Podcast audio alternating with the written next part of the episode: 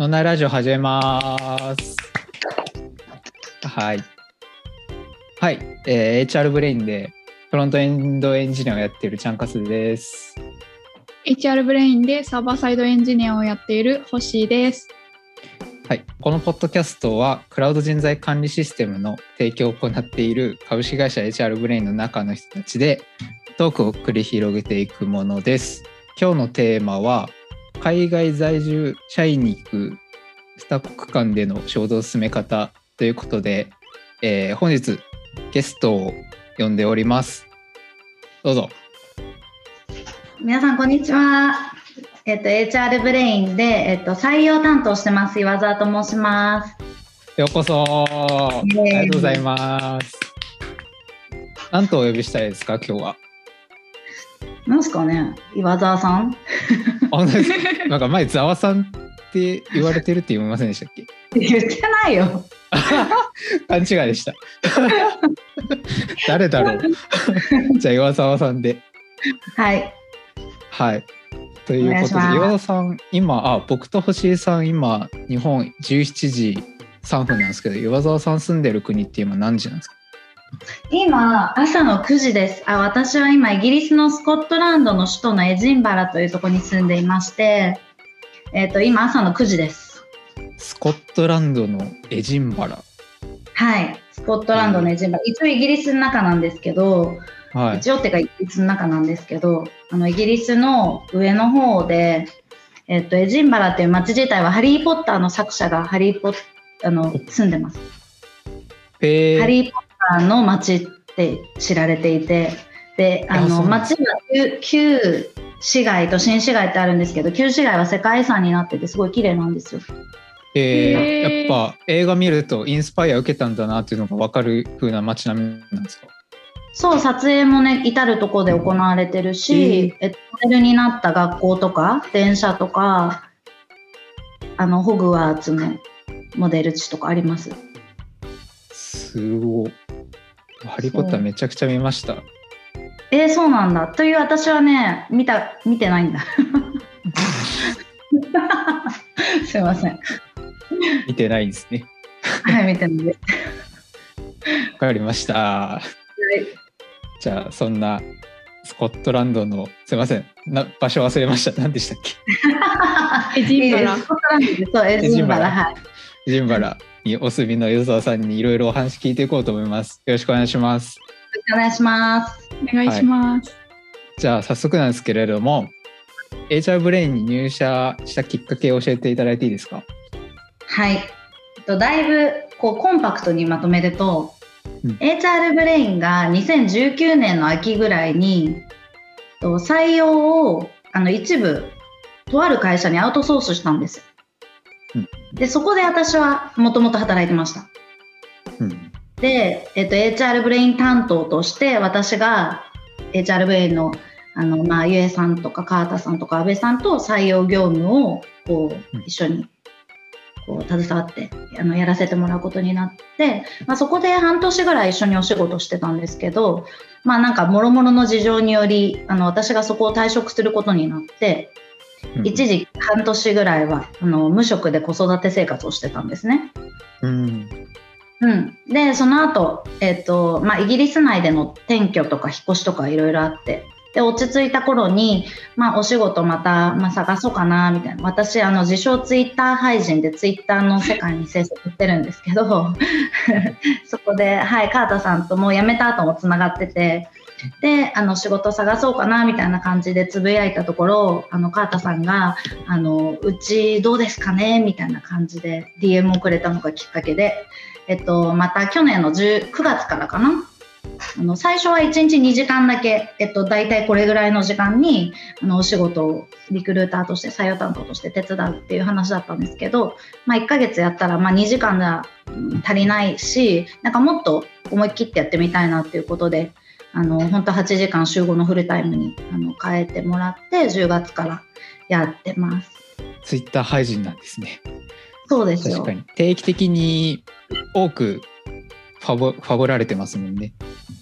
そうなのかなわいろかんない。んな方に呼吸をするようにツイートをするっていう。確かに。海外のこととか子育てのこととかどういったことを基本メインでつぶやかれてるんですか、いやなんか何も考えないでツイートしてるんで統一感がないんですよ。えそう。だからなんかいきなり HR ブレインの PR をしてみたかと思えばーうん、子供が「あー」みたいなツイートをしてみたり。確かに。そ確かに確かに、う、うん、そう言われると呼吸するようにツイートしてるなとはいうのは分かります そうなんです。それでお仕事もこういう縁があって HR ブレインで働けてるのでなんかあの良かったなと。ああ確かに。そう。そう。ツイッター収束ショックってやつですね。そうですね。考えてみれば、うん。なのでやっぱ候補者の人も結構転職を探してそうだなって人には私自身も DM でアプローチしたりとかしてます。ありがとうございます。じゃあそういった経緯で入社された岩沢さんなんですけど今、はいどういうことをされてるんですか？今はですね本当つい最近私の職務がガラッと変わっちゃったような感じがするんですがこれまでは、えー、とエンジニア職とかデザイナーとか開発チームいわゆる開発チームのポジションの採用関係の仕事全般をやってました。例えば、えっと、いろいろな媒体に求人を載せてカウトを打って、えっと、応募者とコンタクトをして、まあ、面接に進めて、まあ、オファーになったらあの内定通知書を作成してオファー面談してみたいな。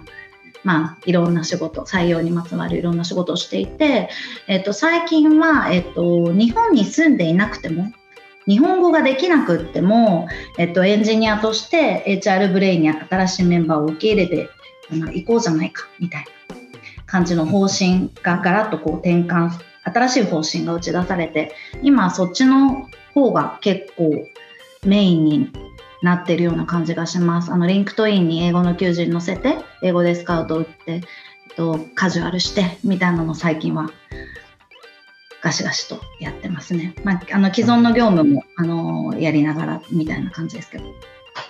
日本に住んでいない日本人とかじゃなくて、もう本当、うんネイティブが日本語じゃない海外の、うん。インインドとか、そうですね。イうん。ギリスとだか在住地は問わず、まあ、一応日本の人で、えっとまあ、そういう海外に住ん海外在海外出身の方もエンジニアとして働いてるじゃないですか。うんうん。日本でも、うん、そういう人にもスカウト打つし、まあ、日本問わずあのエリアも、まあ、時差が近い方が働きやすいかなっていう気がするのでまずは東南アジアの方とか。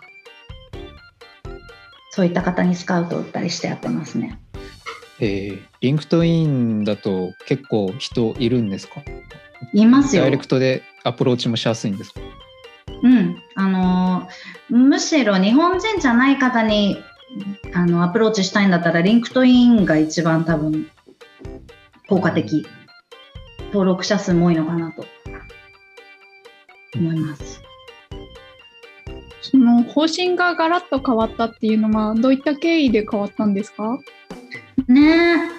え まあどうね。どういった経緯かって私もまあ聞いてみたところこのやっぱり日本で HR ブレインってすごい最新の技術を使って開発しているかなと思うんですけど日本で採用活動をしているとやっぱり日本人だけをターゲットにしてると限界が来るじゃないですか。コンスタントにどんどんエンジニアを採用していくにはまあなんか行き詰まりがあったりとかなんか枯渇してきたりとかっていう時がきっと来る。なと思っていて、まあ、あの海外にターゲットを広げた時に、まあ、その募集団の数ってすごく増えるじゃないですか。うん、うん、海外で語を書いてる人っつったら日本にいる人のもう何倍何十倍もいるっていうところで、まあ、そこに網をかけてみようっていう経緯が背景があるそうです。うん社内で採用されているゲゴーラングの言語を使える海外の人は当然多いからアプローチ打ってるってことですね。うんまあ、ここだけでなくてもそうですね。優秀なエンジニアの数がやっぱり日本って地球儀で見てもめっちゃ小さなもうなんかイギリスの地図では日本がなないもう爪楊枝ぐらいにしかない地図とかもあったりして やっぱそこで探してるよりはもう本当全部から募集をしたらまあコンスタントにずっといいエンジニアを採用できるんじゃないかっていうところで、まあ、そういう方針の転換がありました。とて。もチャレンジングでいい取り組みですね。そうですねあの、まあ、今いる HR ブレインのエンジニアの皆さんも多分その新しい方針を聞いて、まあ、驚いたりとか動揺したりとかっていうのもきっとあるのかなって思うのでなんかあのいろいろ、まあ、今いる社員の英語のブラッシュアップだったりとか、まあ、どういうふうに受け入れていくかとか、まあ、それ新しく取る人もうちはまだまだこういう環境なんだけどこういうスキルを持ってる人を探してるんだよっていうところを丁寧にコミュニケーションしてやっていかないといけないなと思いながらちょっと日々変わっているところではあります。確かに。入社する時に英語力を測ってませんもんね。だから今社内にいる方たちは英語のスキルとかめっちゃバラバラだと思うしそこをどうやって上げていくのかっていうのは、とても課題なのかなと思う、うん、今後もあの日本人の方に英語ができる必要があるかっていうと別にそうでもなくて、うん、うん、だからまあでもあのコミュニケーションをとってあの開発していかないといけないっていうところでこうみんなで勉強しながらあのせんあの入ってくるメンバーにも日本語を勉強してもらうし、まあ、こっちにいるメンバーも英語を勉強しながら歩み寄ってやっていくスタイルなのかなと思うんですけど。うん、山澤さんの中では結構ポジティブなこととして、その海外の方をささの社内に取り込んだらいい効果が生まれそうだなとは思われてるんですか？うん。いろんなことを生みそうだなとは思いつつ、まあ、そうやってダイナミックに方針転換をすることでこう学びがあったりとか、まあ、失敗をしてまた違う方針に変えたとしても、まあ、そこでトライしたことってあのずっと残るし大事だと思うので、まあ、個人的にはすごいポジティブに捉えてますね。なるほど。確かに、うん、ありがとうございます。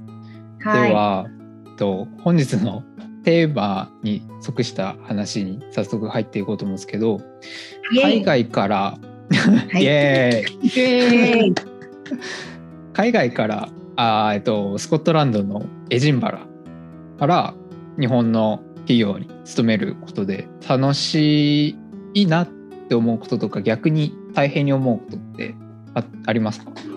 そうですね。楽しいなって思うこと結構いっぱいあります。えっと、例えば私コロナ禍でこのエジンバラに最近引っ越してきたんですよこの半年ぐらいで。引っ越してきてやっぱり地方都市っていうこともあって日本人の数が多いかっていうとそんなにやっぱりロンドンとか比べるとすごく少ないんですよ。でなんかあのイギリスって結構強めのロックダウンをやってたりしてなんか他の家族とあんまり会えなかったりとかうん、関わることが難しい時期とかがあったのでなんだけれども仕事を通していろんな人と関われるしなんかたくさん学びもあるしあの寂しいと思うような時間とかもなかったりもするので、えーと、そういう意味ではすごいあの良いなとなんか仕事にのここに来ればなんかみんなとコミュニケーション取れるし、うんうん、寂しくないし、まあ、しかも仕事も楽しいしみたいな。そうなんか仕事以外は多分全部変わっちゃったんですよ。家も子供の学校も、まあ、食べるものとかそういったこともそうだし、うん、全部変わっちゃったから仕事が変わってないっていうだけですごくなんか自分の中で安定してるものがあってそれがすごく良いなと思ってます。えー、エジンバラに引っ越す、ね、コロナ禍になった後にエジンバラに引っ越しされたんですか？そうなんですよ。じゃあ周りを散策とかもしてないんですかあんまり？えとね最初はそれもしづらかったですねまあ散歩ぐらい。うん、でもバスとかも乗れないし電車とかも乗れないしそうそう散歩とスーパー行くのとちょっとドライブするぐらいかな。うん、エジンバラの前もはイギリスでこの HR ブレインの仕事をしてたってことですか？そうなんです、そうなんです。エジンバラの前はケンブリッジというまた違う場所にいて、えっと、その時は別の会社でそのさっきあのお話しした HR ブレイン担当として働いてたんですよ。で、引っ越しの間あたりは無職で一回休んでて。で、こっちに転居してきた後に HR ブレインにフルで入ってって感じですね。あじゃあもう元からちょっと海外で日本の会社にで働くみたいなのはもう経験済みだったってことですね。はいそうですそうです、うん、短期間ではあるんですけれども経験してました。結構なんか特殊な働き方のパターンというかなんかコロナになってからフフルリモートとかが盛んになってこういう働き方もできるようになった感じがしますけどなんかね。ね大変なこととかないですか、うんやっぱり大変なのは多分時差。で、うん、よくなんかこの大変だねって言われるんですけどそうそう。朝やっぱりねえっとこうんなんか私もなんか中毒でなんか夜中とかパッて起きた時に日本があ朝の11時とか12時だなって思うとちょっと携帯でスラックとか見ちゃうんですよ。いやーはいで自分に大事なことがなければもう一回寝れるみたいな。でなんかちょっとやばい対応しなきゃなって思った時はちょっと起きちゃうみたいな。わ。それ大変です。がちょっと多分正確なんですよね。ああのだかから4時とかにちょっと起きてパソコンいじってまた寝たりとかってしちゃう時もあったりして。らはうん。でももう見ないって決め別に見なくていい時間じゃないですか。業務時間外だからうん。だからもう完全にこれは自分の問題でもうそれをねあの同じくドイツに働いてるゆりさんっていう PDM のあの同じママさんいるじゃないですか。に言ったところとりあえずアプリを消せと言われて。はいはい。ゆりさんは絶対見ないらしいんですよ。絶対見ない、うん。健全朝になれば絶対見ない。そう。だそうすべきじゃんって思ってちょっと最近はねあのちょっと起きたとしてもスラックを見ないっていうのをちょっと戦いにしてやってますね。うん。でもまだストレスではあるみたいなんですか？そう見ないことで、うん。うん、だから自分のね性格上やっぱりこうすごい気にしちゃうしなんかちゃん、ええ。なんかやめなきゃみたいな思っちゃう人は結構時差勤務をしていると少し大変なのかなって思う時ありますね。なるほど。うん、今？今日本17時でエンジンバラが9時ってことは時差は？は、えー、と8時間か。8時ん？間 ?7 時間 ?8 時間か。8時間ですね8時間、8時8時間間。うん、そうそううそう。かそう今はストレスかもしれないですけどもうそれがもう普通になってちゃんと休息取れるようになるといいですね。ね、だから休息と取る、まあ、そすごい朝早くからもうそのまま稼働しちゃう時とかあるんですよ。まあ、なんか4時半とか。あうんそういう時はもう午午後2時とかに上がるようにしてます。おおこっちに。うん、だから日本のあの夜10時とか11時になったら静かになってくるじゃないですか。スラックとかも静かになって、で、うんメンションも飛ばせづらいし、で、自分だけでやんなきゃいけない仕事を夜にやってるんだけど、それももう片付いたら、すごい早くから稼働しちゃった時はもう上がるぞって決めて、上がって、まあ、ジム行ったり、散歩したり、昼寝したり、ビール飲んだり してる。なんか時差がちょうどよく朝方になれそうでいいですね。あそうですね。うん。私もともと結構朝方でなんか6時半とかに起きたりすることは苦じゃないのでそういう意味では助かってますね。うん、スコットランドってどうぞどうぞすいません。どうぞ。あすいません。スコットランドってサマータイムあるんですか？ああります。今サマータイムで、えっとそれこそ11月からウィンタータイムになるんですよ。10月かな？その辺から。そうすると時差が9時間になっちゃうんですよ。うんうんうん。えー、さらに離れちゃってだから今話してても8時半とか、はいはい。うん、結構きついじゃないですか確かに、だから冬はねめっちゃ早起きになる。でなんかその、まあ、一応さ画面上でのやり取りだけどある程度こうき小切れにしてなきゃいけないかなっていう気持ちがなんか最近はちょっと薄れてきてしまっていて申し訳ないことに。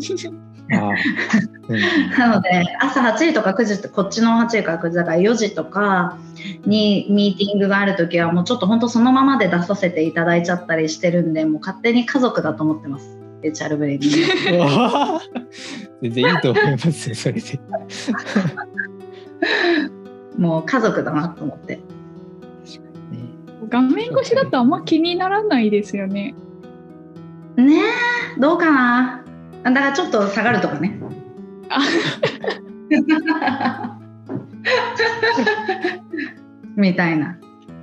うん。周りがどう思ってるのか関係なく矢沢さんは気にあならなくなってきたのか。そうそう気にならなくなってきたあそっかそっか。うんうんだ気にしてるのは自分だけだなっていうのにもちょっと気づいてきたりもしてあとはね、そのエンジニアのね、皆さんが結構、あの夜型の人って多くないですか、うち。そんなことないかな。僕と人による星かもさんうん。は朝朝早い。そう、人によるか。まあだからそれこそカータさんとか、まあ相馬さんとか、結構夜時間帯に稼働してる人とは、なんかこう、日本の夜9時とかにちょっと DM で雑談したりとかうんしてる。なるほど。夜型の人いますもんね。たまになんか夜 PC とか開いたら、あ、まだ働いてる人がいるって思う時ありますけど。うんうんうん。うん。そうそう。なんか、このま先週、今週かな、オファー面談でも自分すごい夜型でっていう人がいて、うんうん。あの大丈夫です、私ずっといますからっていう。心強い。いや、なんかよくわかんないけど、それでアトラクトには全然なんないんだけど、一応ね、うんあのアピールしてました。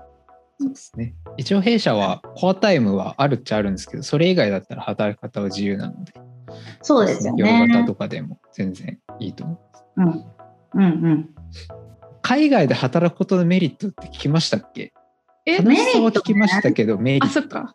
メリットね。あ、だからその寂しさ、だからなんか寂しくないとか、日本とこう皆さん、日本語で喋る機会すら日常生活ではなくなっちゃうけれども、まあそういうのは奪われないよねっていうのとか、うんメリットか。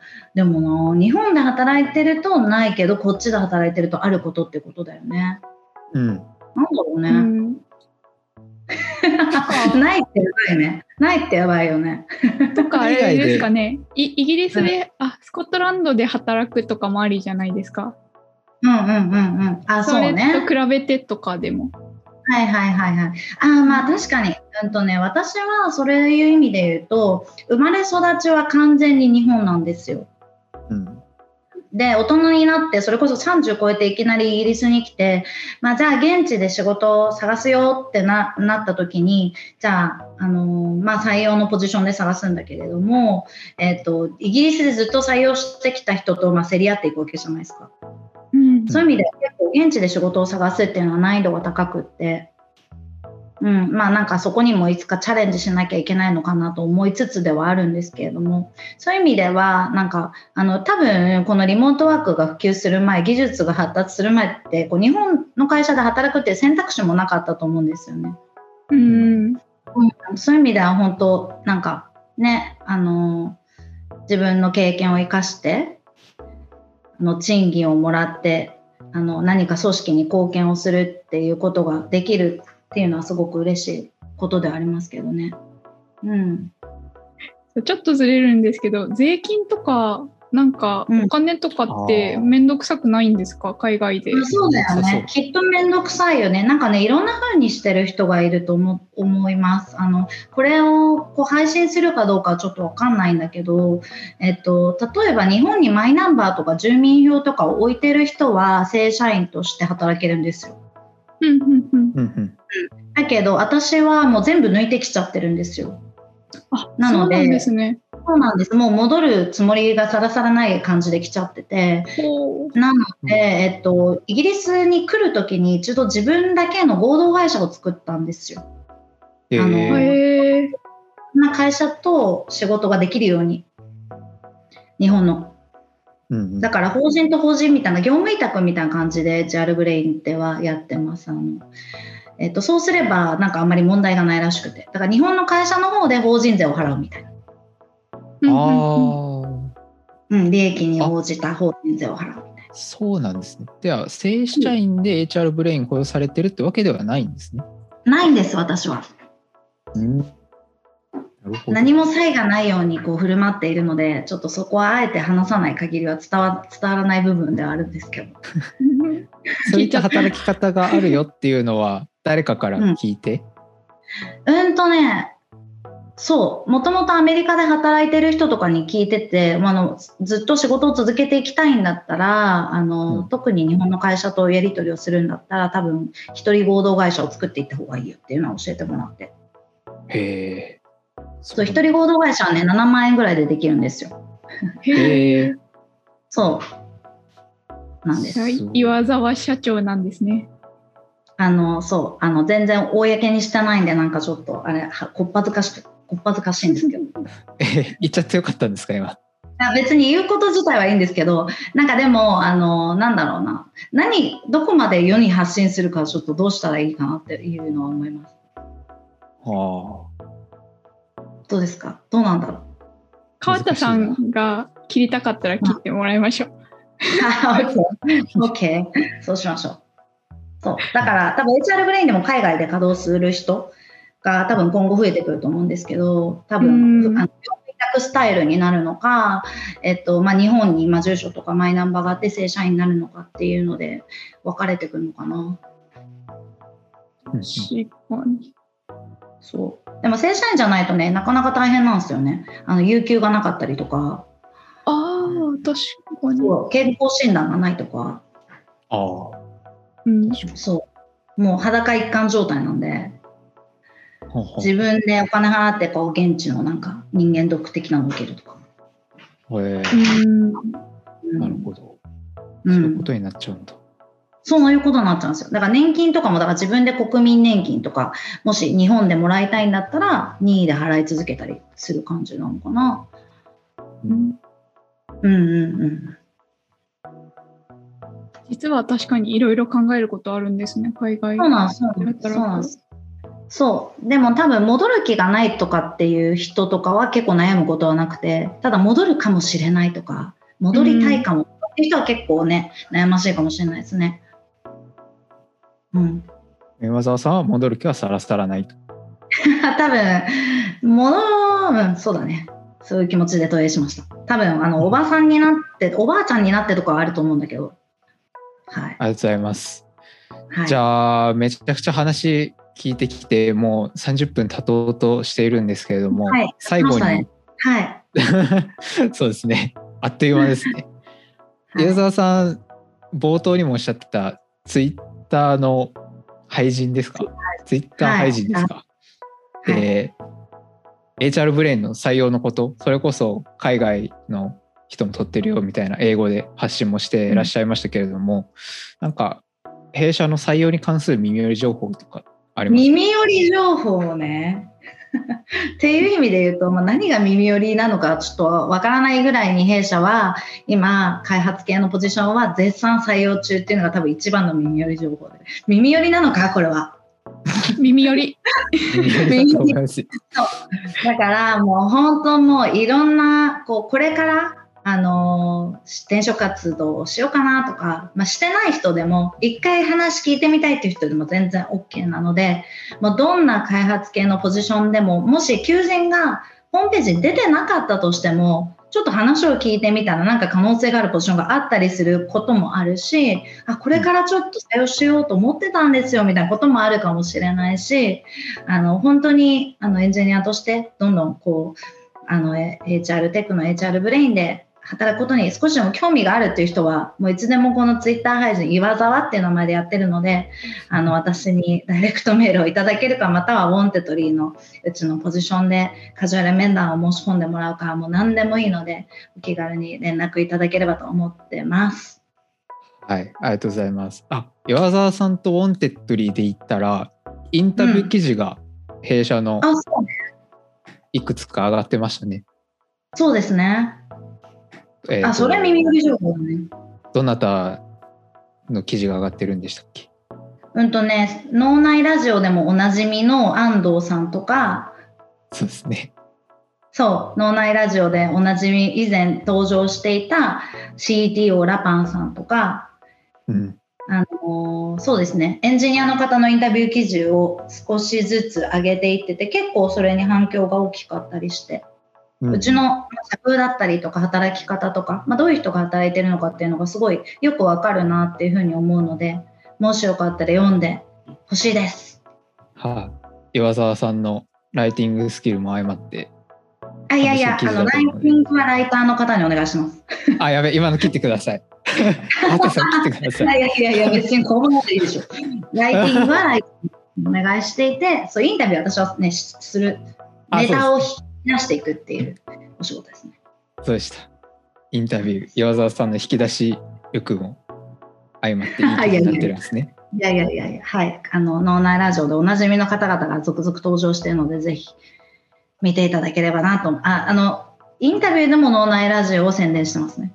ありがとうございます。逆に、はい。逆に、互いにね、互いにね相互にね。そうそうそう。そうですね。うん。なんじゃそりゃ。はい。はい。ということで、もうお時間もはいいい頃なので、それでははい本日の脳内ラジオ、これにて終わろうかと思います。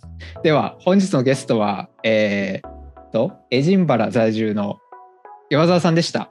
ありがとうございました。ありがとうございました。皆さんさようなら。さようなら。